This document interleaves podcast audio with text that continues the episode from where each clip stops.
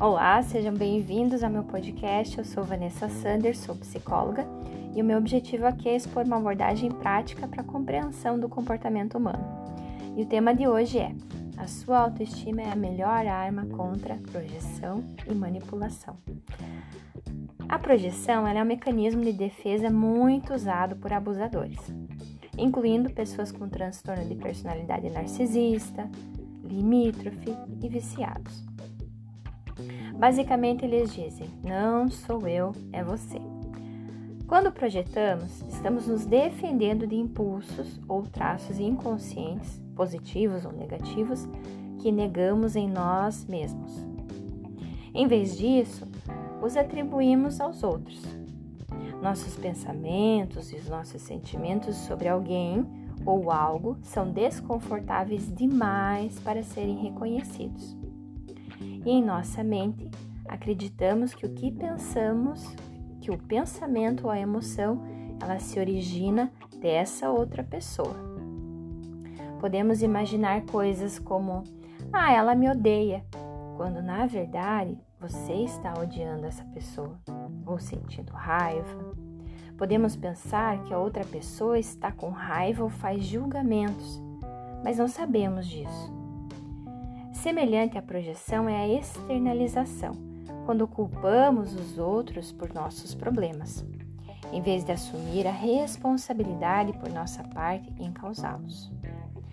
Faz com que você se sinta vítima, culpando seu companheiro, seus pais, colegas de trabalho pelas situações na sua vida em que você não sente que não tem êxito as nossas estratégias de enfrentamento, elas refletem a nossa maturidade emocional.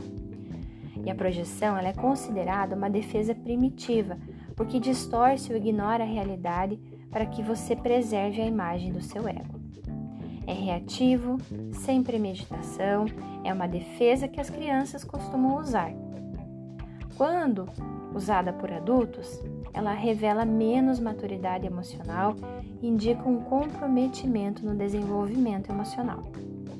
Uma psicanalista famosa chamada Melanie Klein, ela disse que uma, uma mãe ela deve ser capaz de amar seu filho mesmo quando ele morde, morde seu seio.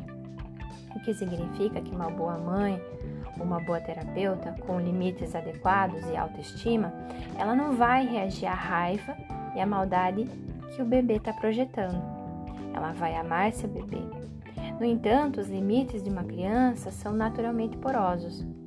Se tivéssemos uma mãe com limites fracos que reagisse a essa criança com raiva ou retraimento, a criança ela absorve a reação da mãe como se a reação dela fosse uma afirmação negativa sobre o próprio valor e dignidade. E aí essa criança passa a sentir vergonha de si mesma. Então o adulto desenvolveria limites fracos também. O vínculo mãe-bebê, nesse caso, pode se tornar negativo.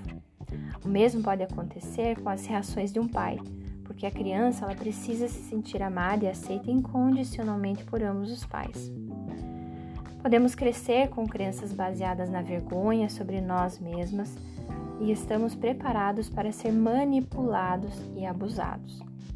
Além disso, se um de nossos pais é narcisista ou abusador, esses sentimentos e necessidades, especialmente as emocionais, vêm em primeiro lugar, né? As necessidades deles, dele vêm em primeiro lugar. E como resultado da vergonha, aprendemos que os nossos não são importantes. Nós nos adaptamos e nos tornamos codependentes. É comum que os codependentes tenham vergonha internalizada ou tóxica e uma forte crítica interna. Como resultado, encontramos defeito nos outros, assim como fazemos conosco, geralmente com as mesmas características. Podemos projetar nossa crítica nos outros e pensar que eles estão nos criticando, quando na verdade é nosso próprio autojulgamento que está sendo ativado.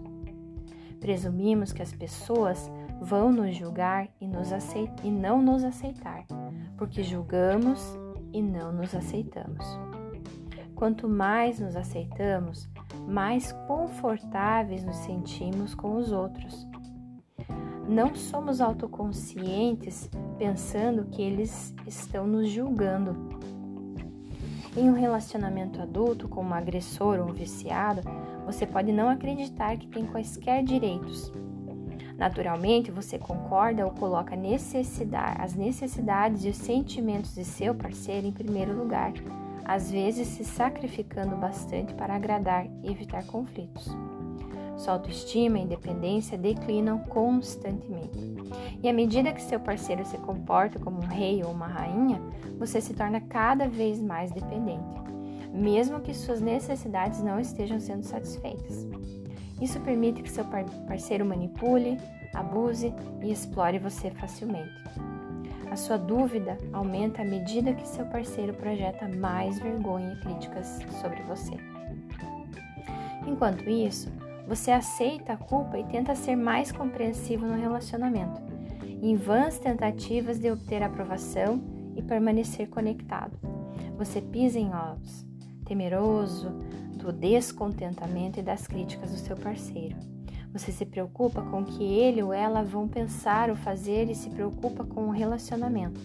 Você fica para evitar o seu maior medo, abandono e rejeição e perde a esperança de encontrar um amor duradouro. Com o tempo, você pode acreditar que ninguém iria querer você ou que a grama não é mais verde. Seu parceiro pode até dizer o mesmo na tentativa de projetar sua vergonha e medo em você. E depois de reduzir a sua autoestima, você está preparado para acreditar que é verdade. Quando temos um forte senso de autoestima, temos limites saudáveis quando alguém projeta algo em nós, é refletido.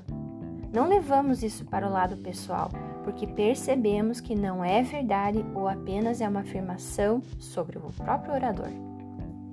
Porém, quando temos baixa autoestima ou somos sensíveis a um assunto específico, como nossa aparência ou inteligência, somos suscetíveis a acreditar que uma projeção é um fato.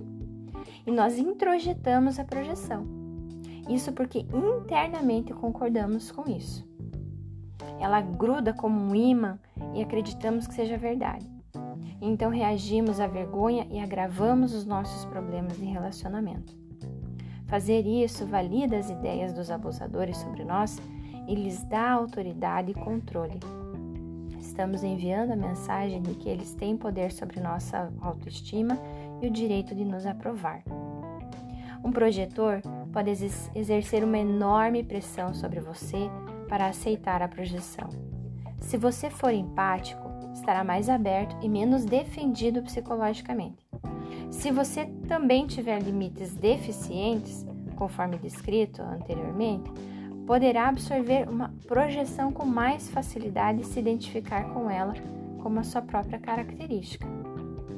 Compreender como a identificação projetiva funciona é crucial para a autoproteção.